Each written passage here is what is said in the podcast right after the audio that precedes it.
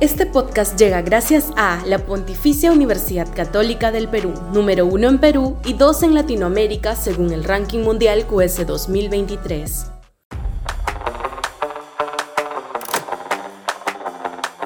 Un acto de justicia empresarial. Sudaca, Perú. Buen periodismo.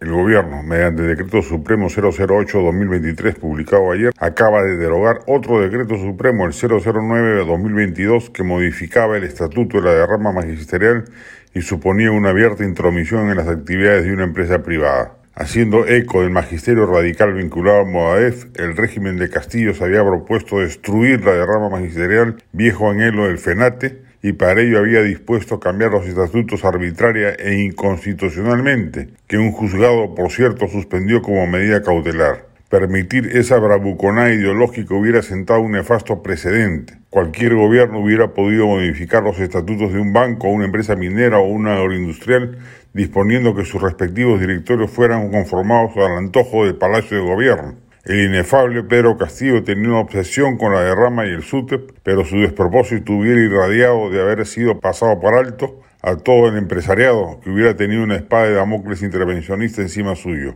El gobierno de Dina Boluarte y la ministra de Educación, Magnete Carmen Márquez Ramírez, han puesto fin a este legicidio al derogar el decreto intervencionista de Marras, que en su momento mereció el repudio de la mayoría de gremios empresariales que se solidarizaron con una empresa privada supervisada por la Superintendencia de Banca y Seguros y que funciona superlativamente bien desde hace décadas gracias a un manejo gerencial tecnocrático e independiente. Así como esta, hay muchas bombas de tiempo dejadas por el funesto gobierno de Pedro Castillo que deben ser desactivadas. Nos hemos librado de un desastre con la salida de, la tila Chotano. Hoy empezaba con la derrama magisterial, mañana iba a destruir todo el sector empresarial privado envalentonado. El Perú no puede permitir que se golpee más al sector privado que es el que invierte y genera empleo además de reducir la pobreza. Cientos de miles de maestros deben agradecer que el gobierno actual haya puesto fin a un profundo acto de pillería y afanes de venganza. Su lucha y protesta ha ayudado a que la sociedad aprecie los esfuerzos empresariales de un sector sindical crucial para la marcha del país en el sector de educación y que ha demostrado que hacer empresa es una responsabilidad tan delicada que merece el cuidado de los gobiernos y no su manoseo como el que pretendieron desplegar Castillo y sus huestes radicales.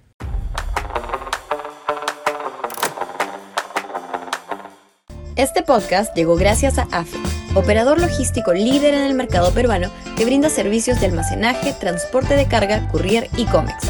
Los puedes ubicar en www.afe.pe.